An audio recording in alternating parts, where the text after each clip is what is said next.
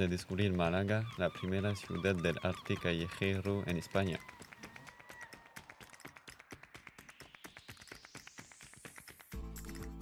Pasad una estancia en uno de los barrios como el de Zoo, con sus hoteles boutiques, calles anchas peatonales, cafés estilo hipster y una gran cantidad de murales.